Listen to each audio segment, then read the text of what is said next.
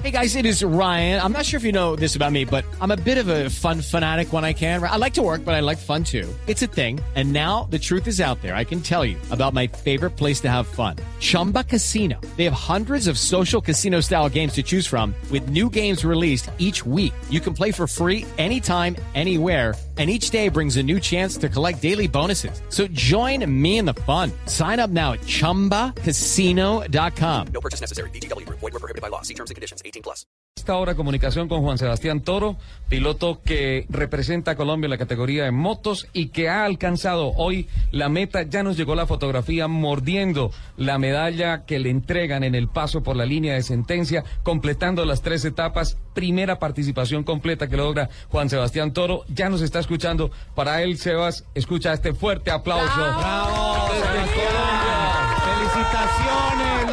Lograste, felicitaciones, te lo mereces.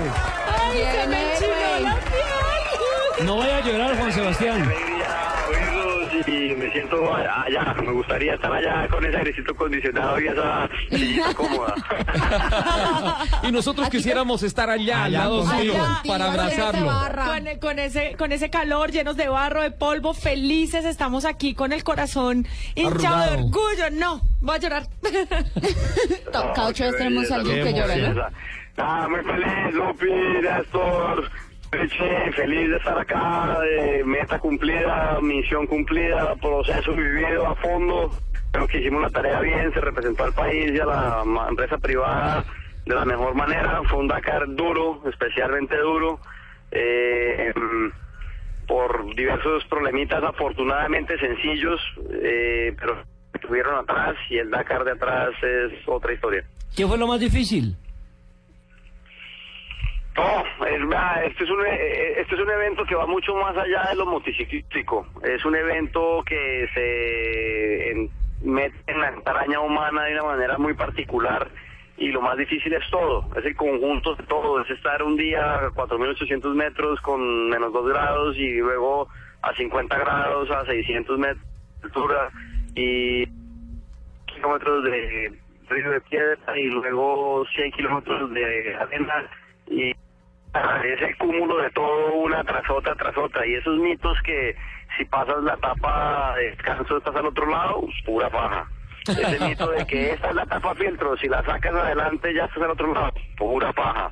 Hoy Sí. creo que se quedó gente. Hoy hubo seis, eh, 60 kilómetros de barro que ya iba yo inspirado, feliz, que ya dije, bueno, de lo mío, y cancelan. No. Pero bueno, así es la vida. Sebas, felicitaciones nuevamente, estamos muy orgullosos y yo que he seguido el esfuerzo que has hecho en los últimos tres años para poder hacer este logro que yo sé que es muy importante en tu vida eh, y que te ha costado sangre, lágrimas y un esfuerzo gigantesco y el apoyo de tu familia y obviamente muchos patrocinadores. Te vi caminando muy bien después de que volviste de Bolivia a, nuevamente a Chile. Y, y, Sí, y- y el te remate, vi- el remate fue excepcional. Los últimos la etapas segunda semana, la muy segunda bien. semana ¿Cómo te fue sentiste? ¿Cómo fue excepcional. eso? Sí, yo, pues hablar de uno mismo es un poco complejo, pero yo yo soy una persona que, que, que siempre viene de menos a más en este tipo de carreras. Este tipo de carreras son de, de resistencia, de, de endurance, de desgaste, y, y a mí me entra el ritmo como después del tercer día.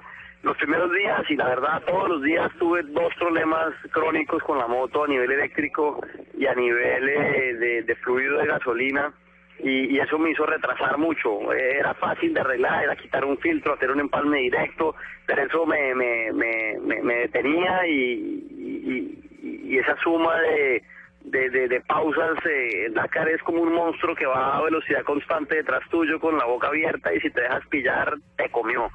Y ese es el sueño, ese es el tiempo, es eh, el tiempo en el, en el Dakar va a una velocidad diferente, va, va un poco más rápido. Sebastián, Entonces esos Sebastián. me, me, me- tuvieron un poco atrás y, y bueno, pero de resto los dos días que pude fluir, eh, no pude sacar adelante un poquito el, el nivel, no estoy tan preocupado. Es que hay que entender lo que hace rato no hablaban. Entonces, ¿qué se habla hasta los codos? Sí, sí, sí. Ya lleva 15 Sebastián, días le voy a pedir un favor, 60 segundos, tenemos un compromiso con la cadena nacional y continuamos con la entrevista, ¿le parece? Por favor, un momentito. No nos cuelgue.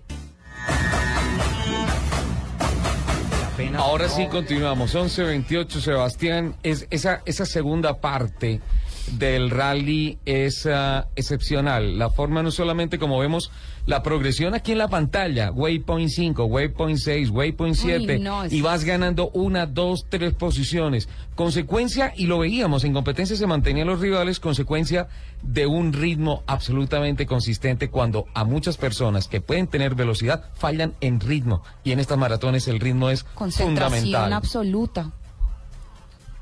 Así es, Ricardo, así es, y como te digo, cuando pude fluir, que fueron dos días, sobre todo los días de Uyuni, que además climáticamente fueron difíciles para muchos, eh, ahí fue donde pude avanzar posiciones, eh, creo que un día logré avanzar como 15 posiciones, pero bueno, eh, el objetivo era terminar, se logró, obviamente en el ego le dan ganas a uno de ir un poco más adelante y luego cuando entiendes un poco más la dinámica de la carrera también es importante ir adelante para que la pista no esté tan rota, para que no te coja la noche tanto, etcétera, etcétera. Eh, pero bueno, objetivo cumplido y las enseñanzas también adquiridas, lo de mecánica, pues bueno, no no se pudieron arreglar, andaba sin sistema eléctrico, me tocaba correr el roadbook a mano, eh, se me acababa un tanque, se me acababa el tanque delantero de gasolina, me tocaba parar a sacarle gasolina al tanque trasero, vertirla en el delantero, eso pues me tomaba un tiempo. eh, Y bueno, pero de resto feliz, feliz. Sebastián, eh, cuéntanos cómo fue esa experiencia que tuviste que dormir una noche en el desierto. Y sol. Bueno, eh, en el cierre del día que llegábamos a Copiapó, teníamos 20 kilómetros de dunas antes de llegar a Copiapó. Después de un largo día, me cogió la noche, justamente por lo que te comentaba ahorita, que me tocaba parar y demás. Sí. Y eh, me cogió la noche en las dunas. Y Ah. pues las dunas de noche son en la regla del rally un no. Y me cogió la noche en las dunas sin luz. Entonces... Sin pues, luz fue en la moto. eh, sin luz Sí, en la no, yo moto. estaba Sí, aquí, fue echándote fuerza, pero aquí. Pe- pe- pensó en un, en un fue momento. sol, eh, y no tenía luces en la moto, ya de por sí con luces en la moto es muy difícil y muy peligroso andar en las dunas porque uno no puede medir bien el corte de las dunas. Pero bueno, pues puede sonar un poco romántico, esperé un rato, eh, también me había quedado sin gasolina, entonces pasé gasolina de un tanque al otro, esperé un rato y iba ahí como por segmentos a medida que me le podía pegar a los camiones, que obviamente van a un ritmo loco en las dunas, pero ahí medio me pegaba un poquito. Y, llegó un momento donde dije, no, me voy a matar. Y paré, un poquito como desertado, y dije, bueno, qué rico quedarse aquí a dormir. Y sale la luna, y hay una luna llena espectacular. Y hombre, la verdad, aunque suene un poco romántico, pero gra- gracias a la luna llena pude salir. Y, y al final un cuatrimoto eh, se me pegó también y, y- y me permitió pues alumbrarme y íbamos como al mismo ritmo, porque la verdad que, que las otras dos motos que, que, que pasaron antes me, me dejaron botado. Eso de la solidaridad en el Dakar se perdió. Eso ya La- Eso la- también es pura paja. Poca, sí. la- la- lástima que esa noche no le tocó con Laila Sanz. Eh, lo pensaría dos veces aún en esas condiciones. ¿Pensó en algún momento determinado en retirarse? Sí, ese día, ese día la vi grave. Ese día la vi grave y el día 2 fundí el motor. No tenía sistema eléctrico, no me funcionaban los electroventiladores. Yo nunca he recalentado un motor, entonces no, pues, no, no, no, fui consciente, lo cual es culpa mía de que en el Fresh Fest con la temperatura 110 se iba, a pesar de que no se recalentaba la moto, se iba evaporando el, el agua. Y luego cuando salimos a un río seco, eh, donde se podía andar rápido, y dije, no, pues ya no hay problema con la temperatura porque voy con el motor ventilado. Pero ya no tenía agua en el radiador y si me subiera la temperatura de un momento a otro a 180 grados, quemé el motor. Afortunadamente logré salir ese día y conseguí ahí un cuarto de aceite de diésel y le eché y llegué con el impulso al bivac. Cambié motor el segundo día y, y bueno, de ahí para adelante ya pues fui mucho más cuidadoso a pesar de, a pesar de que se- seguía sin electroventiladores, que son una gran ayuda. Un aprendizaje constante. Sebastián, eh, ya que usted habla de Fest Fest, tal vez hay oyentes que no saben de qué se trata el Fest Fest. No es Es el, esa- el, el Fast Fest, ¿no? el Fan Fest. No, Sí, no es- es. podría ser parecido No, porque eh, hay cosas que no se ven. el Fest es el sitio donde no se puede autohumillar de la manera más brava. No hay nada más degradante que caerse en el Fest El Fest es un talco, es, es el cascajo o, o- o la tierra hecha talco. Se comporta un poquito como el agua cuando entras Sí. en él. Eh, y se mete hasta en el tuesto, como decimos por allá en nuestra tierra, eh, incluyendo el motor y en el cuerpo humano. Y, y caerse en él es fatal para la moto, fatal para la moto. Y, y tuve una caída en el Fest despacio, pero al suelo me fui Es- es y se me metió la polvo, tierra hasta sí, Es un la talco. médula. La- la- impresionante. Es el único polvo que no es satisfactorio. No, para nada. Ese, dependiendo de las condiciones, don Nelson. Es un mal Eh, polvo. Porque no se quiere echar. Exactamente. Por favor, borren, es un polvo que no se quiere echar. No, no, no, no. no. Bueno, sí, en, en- en efecto, uno no quiere quedar metido en la cortina de Fest Fest y escuché particularmente que a varios pilotos la experiencia del Fest Fest de Argentina no les sirvió para el de Chile, que eran diferentes. No, el de Argentina es mucho más complejo, a mi juicio, porque el Fest argentino siempre lo vas a encontrar en un camino cerrado, como lo de la Guajira, donde todo alrededor tiene espinas, Sí. y no te puedes salir, y es por ahí o por ahí, y cuando vas detrás de un camión o de tres camiones más y de todos los otros carros, no quieres estar ahí.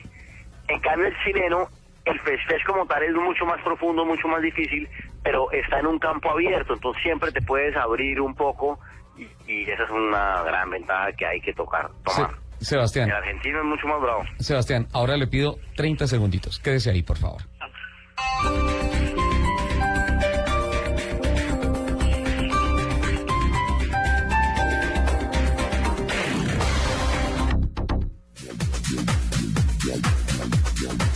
Sebas, eh, hay algo que nosotros los colombianos y, los que entendemos el, deporte del rally raid estamos supremamente orgullosos de esa hazaña que has logrado, que es una hazaña, ¿verdad? Eh, ¿Alguien o algo, a alguien en particular a que quieras dedicarle esa hazaña que has logrado? Sí, sin duda alguna, mi esposa, que se aguantó durante cinco años el proceso de aprendizaje y de preparación a... a- y, y, en honor a Gonzalo Kropatowski, in memoriam, eh, fue este rally y muy conscientemente Juan Pablo, su hermano, me pidió que corriera con los colores de él en el casco y ahí los llevé día a día y Gon- todo a fondo y mi inspiración y mi polo a tierra y bueno, eh, uno en la vida y en estas pruebas se da cuenta que, que, que, que la motivación y la inspiración lo son todo porque llega un punto donde el físico por más fuerte que estés eh, se acaba. Y luego viene la parte de- del coraje y de lo humano y, y ahí la inspiración es clave y pues qué mejor que un motivo como el honor a, Juan- a Gonzalo.